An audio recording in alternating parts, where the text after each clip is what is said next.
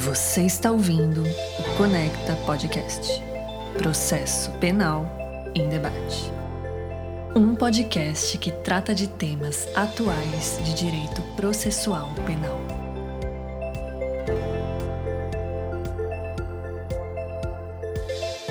Somos Nereu José Giacomoli e Marcos Eberhardt, professores da PUC do Rio Grande do Sul e advogados. Este é o episódio 117, cujo tema é a ação penal no crime de estelionato. Todos nós sabemos que a ação penal, como regra, ela é pública incondicionada. O que significa isto? Que tanto a autoridade policial quanto o Ministério Público podem investigar e oferecer a denúncia. Claro, a autoridade policial investigar e o Ministério Público oferecer a denúncia, independentemente de qualquer outro requisito. Esta é a ação penal pública incondicionada, que é a regra no nosso sistema processual penal, é, cuja origem está na própria Constituição de 1988.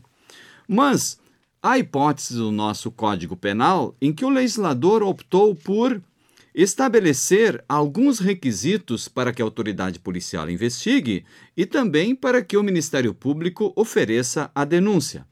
Por isso, determinados crimes são de ação penal pública condicionada à representação ou requisição do ministro da Justiça. Nesses casos, se diz que a ação penal é pública condicionada à representação ou requisição do Ministério da Justiça.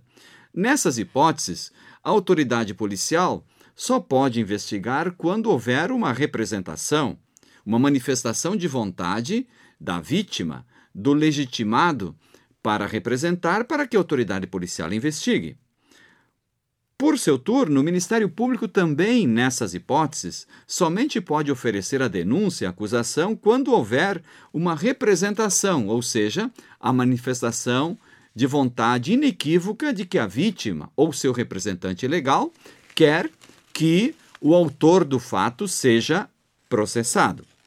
Temos também hipóteses em que o Código Penal estabelece que a investigação ou a denúncia ou a acusação somente se processem por ação penal privada, ou seja, somente quando a vítima ou seu representante legal manifestem interesse em processamento do autor do fato para a autoridade policial e no que tange ao processamento criminal, a vítima ou seu representante legal deverão contratar um advogado para que então o advogado ingresse com ação penal, ou seja, a queixa-crime. Mas qual é o problema que surgiu recentemente nos tribunais superiores, no Superior Tribunal de Justiça e no STF? A hipótese do estelionato. O que está ocorrendo? O estelionato, é, até o advento da Lei 13.964 de 2019, que é a denominada Lei Anticrime, é, era previsto como de ação penal pública incondicionada. Isto é, o Ministério Público poderia oferecer uma acusação independentemente da manifestação de vontade da vítima do estelionato. O que ocorreu com a Lei 13.964 de 2019? Ela modificou a iniciativa para se processar alguém por estelionato, estabelecendo no parágrafo 5 do artigo 171 do Código Penal que somente se procede mediante representação, ou seja, nas hipóteses de estelionato, a partir de 2019, o Ministério Público somente pode acusar alguém por estelionato quando a vítima do estelionato manifestar expressamente a vontade de processar o autor do fato. Mas o legislador não estabeleceu isso de forma uh, uniforme, consensual para todas as hipóteses de estelionato. Estabeleceu que, como regra, a ação penal então passa a ser de representação, salvo quando a vítima for administração pública, direta ou indireta, quando a vítima for criança ou adolescente ou quando a pessoa é, quando a vítima for pessoa com deficiência mental ou maior de 70 anos. Mas então qual é o problema é, em um legislador mudar esta previsão legal? É que quando é, entrou em vigor a Lei 13.964 de 2019, a ação penal era de é, pública incondicionada. Então já havia processos em andamento que não haviam terminado ainda. Né? Então surgiu o problema. Nesses processos que estão em andamento, se eles passaram automaticamente a ação penal é, é, condicionada à representação, ou seja, a vítima, há necessidade de a vítima se, intimar a vítima para que represente, ou o processo pode continuar independentemente da manifestação de vontade da vítima. Inicialmente, o STJ e o STF vinham entendendo que eh, nos processos em andamento não havia necessidade de manifestação da vítima porque a denúncia já havia sido recebida. Mas, recentemente, o Supremo Tribunal Federal alterou esse posicionamento, mantendo mais ou menos aquele posicionamento é, que é, proferiu quando da entrada em vigor da Lei 9.099 de 95. Mas, professor Marcos, então é, qual foi essa mudança de posicionamento do Supremo Tribunal Federal? É possível, então, é, que esses processos é, que estão em andamento continuem sem a manifestação da vítima, a vítima deve se manifestar, a nova lei retroage, não retroage? Qual é o posicionamento atual do Supremo Tribunal Federal? O plenário do Supremo Tribunal Federal, professor no agravo regimental em habeas corpus número 208 817, acabou dirimindo estas é, divergências e no acórdão a gente percebe aqui a ministra relatora Carmen Lúcia foi acompanhada pelo ministro Gilmar Mendes, pelo Lewandowski, pelo ministro André Mendonça, pelo Faquim, pelo Nunes Marques e pela Rosa Weber. É, houve aqui duas divergências do ministro Alexandre de Moraes e do ministro Dias Toffoli. Quando a gente trabalha esse tema da representação no crime de estelionato e se avalia aqui o impacto é, dessa norma dentro do direito processual penal, a gente evidentemente trabalha a ação penal, a preocupação que nós temos em relação à ação penal, a iniciativa da vítima de se intimar ou não esses ofendidos, independentemente do curso do processo, é, é, da localização no âmbito das fases processuais ou não. O que, que decidiu o Supremo Tribunal Federal? O Supremo Tribunal Federal deu fim a essa discussão, entendendo no pleno, por maioria de votos, que sim, deve ser intimada a vítima para se posicionar nessas ações penais em andamento, independentemente da fase, é, em relação à vontade de manifestar esse interesse de representar ou não. Ou seja, manifestar o interesse formalmente se deve ou não ser processado o autor do fato. Qual é a discussão é, que, existe, que existe aqui ao redor da, da representação, eu não tenho dúvida nenhuma que esse é um tema de impacto, essa decisão é uma decisão de impacto para a advocacia, para a defensoria pública, mas também é um tema importante para é, monografias e trabalhos de conclusão de curso. E de onde que eu partiria para fazer essa discussão? Ora, nós partiríamos do pressuposto de que a representação ela existe em verdade em muitas situações no contexto de que outros ramos do direito e, e, e, a ministra Carmen Lúcia trouxe isso no seu voto de que outros ramos do direito poderiam ser utilizados para dar fim a essa controvérsia, inclusive quem sabe de forma consensual. Então, uma representação, ela vem apoiada no princípio da fragmentaridade do direito penal, por exemplo, né? é, de que o direito penal deve ser utilizado em última ratio, por exemplo, para fins de exigir da vítima perguntar, questionar a vítima, se ela ainda assim deseja que haja um processo criminal em relação àquele ofendido. Mas isso, professor Marcos, só para os processos que envolvem estelionato e que estejam em andamento. Para os que iniciam agora, não. Exatamente. É, é exatamente. Para os processos é, que estão em andamento. né, para os processos que estão em andamento, exatamente. Então, o que que, o que, que, o que, que isso nos traz? Né? Qual é a consequência que isso nos traz? O que, que, a, que, que a ministra Carmen Lúcia trouxe?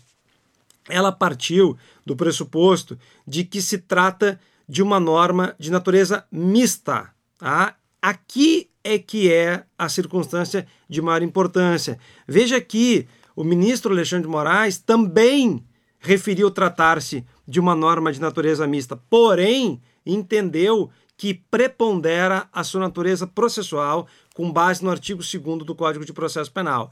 A ministra Carmen Lúcia não. Ela diz que, por se tratar de uma norma de natureza mista, ela deve sim retroagir no interesse de ser mais favorável do que o réu. Então, essa divergência, essa divergência acabou com a concessão de ordem para que fosse determinado ao juiz de primeiro grau que se procedesse à intimação da vítima, é, nesse caso especificamente, para que ela se manifestasse em 30 dias. O que, que então, professor Marcos, na realidade, é, o Supremo entendeu que se trata de uma norma mista ou híbrida, né? Significa que ah, ela possui natureza penal e também processual. Possuindo natureza penal, então, como é uma norma mista, é mais favorável, ela deve, deve retroagir, então deve incidir sobre aqueles processos que estão em andamento, então por isso que a vítima deve ser intimada. Então, claro, é, ela é tem natureza penal a representação, por quê? Porque quando não há uma representação, se extingue a punibilidade no, no, no âmbito material. E por que processual? Porque se o Ministério Público não possui a representação, ele não pode proceder, ele não pode acusar. Então se diz que não há uma condição de procedibilidade, então seria uma natureza processual. Então as normas mistas, os tribunais vêm entendendo que nas normas mistas realmente prepondera o aspecto material. E se prepondera o aspecto material, se diz que há uma novácio legis, legis in melius, ou seja, ela deve retroagir. É claro que daí, se retroagindo, para aqueles processos que estão em andamento, deve ser intimada a vítima. Então, a vítima vai dizer se ela quer continuar o processo ou não. Isso é, quer que, quer que o processo continue ou não. Se a vítima manifestar a vontade que, ela, que o processo não continue, que ela não quer representar, então se extingue a punibilidade, o processo que está em andamento vai ser encerrado. Se ela disser que quer que o processo continue, então o processo vai até o seu final com condenação ou absolvição do estelionatário. O professor Nereu tocou num ponto que é fundamental, que, que talvez é, eu devesse ter partido dele para elaborar uh, e desenvolver essa ideia, que é essa ideia uh, aqui do voto, da ministra Carmen Lúcia. Por quê? Porque nós entendemos que esse voto, a, a, a, por além de ser preponderante, e não é por esse motivo que nós estamos nos apoiando do voto, mas sim pelas razões de decidir que constaram no voto, nós estamos entendendo que esse voto é correto e que essa, essa, essa decisão do pleno ela tem um, um impacto importante na defesa, tanto para a Defensoria Pública quanto para a advocacia. Mas o ponto aqui é o seguinte: é condição de procedibilidade versus condição de prosseguibilidade. Nós estamos trabalhando aqui com uma condição de proceder. Ou seja, para iniciar, foi aquilo que o professor Nereu é, iniciou falando, para se ter iniciativa é necessária a representação. Então, se é uma condição de procedibilidade, nada mais correto é, do ponto de vista tanto do processo penal quanto também é, das normas é, da Constituição Federal, ou seja, na proteção de direitos fundamentais, do que intimar a vítima nesses processos em andamento, independentemente da fase onde se encontram, para avaliar a sua vontade em representar contra o autor do fato. Por quê? Porque aqui está o interesse maior principalmente num crime de natureza patrimonial, que os interesses da vítima possam ser resguardados, quem sabe, por outro ramo do direito. Por que isso? Porque, eventualmente, o direito penal pode vir, inclusive, a atrapalhar esses interesses. Né? E, e, nós não sabemos e não temos é, condição aqui de mostrar isso, não tenho dúvida nenhuma. Mas o que eu quero dizer? Que eu quero dizer é que se a vítima tem esperança, expectativa e já tem elementos concretos, quem sabe, que tornem isso tragam isso fora de uma abstração, de resolver no outro ramo do direito, ou se já tiver resolvido parcialmente, por que, que ela usaria o direito penal? Esse é o ponto. Então aí é que está, professor Nereu, essa, essa, essa, o impacto dessa norma do parágrafo 5 do artigo 171, que sim, deve ter, uh, deve retroagir com certeza. É, e a, a, nós estamos aqui é, diante de uma situação criminal, de um direito penal, de um direito processual penal, e numa perspectiva de que é, o direito penal é a última rácio, ou seja, a última forma de intervenção do Estado. Por quê? Porque o direito penal ele interfere mais incisivamente nos direitos, nas garantias é, do, do sujeito que está sendo processado. Então, outros ramos do direito, como o direito civil, o direito administrativo ou até o direito das contravenções, pode é, é, dar uma resposta satisfatória, principalmente, como o professor Marcos falou, nos crimes eminentemente que atingem é, o patrimônio, como é tido o delito, o delito de, de estelionato. E aquela concepção no voto é, divergente de que, com o recebimento da denúncia, teria havido já um, um, ato jurídico perfeito, então me parece, professor Marcos, que data vênia não se trata de, de ato jurídico perfeito com o recebimento da denúncia. É um ato que não é perfeito. O recebimento da, o, o recebimento da denúncia é um ato que simplesmente é, dá, é, reconhece condições de, de processamento, se satisfaz uma condição para que haja um processo, uma aplicação da pena. Então não se trata de, de um ato jurídico per perfeito na minha concepção. Até mesmo porque no Brasil, é, infelizmente, nós ainda temos uma exigência muito sutil em relação à fundamentação do recebimento da denúncia. Digo mais, é, fica muito claro que se tratando de uma norma dessa natureza, desse peso, evidentemente que a, que a, que, a denúncia poderia ser anulada. Não há, não há nenhuma, não, nenhuma razão em sentido contrário, até mesmo porque nós não estamos trabalhando aqui com categorias do processo civil do direito civil. Nós estamos trabalhando aqui com categorias do direito penal e categorias do processo penal que sim exigem muito mais é, é, é, dos atores é, judiciais do ponto de vista da preservação de direitos fundamentais. Justamente por quê? Porque nós temos uma parte débil no processo penal que é considerada o investigado, que é considerada o acusado. Esse foi o episódio 117 do Conecta Podcast. Você ouviu o Conecta Podcast. Processo Penal em Debate.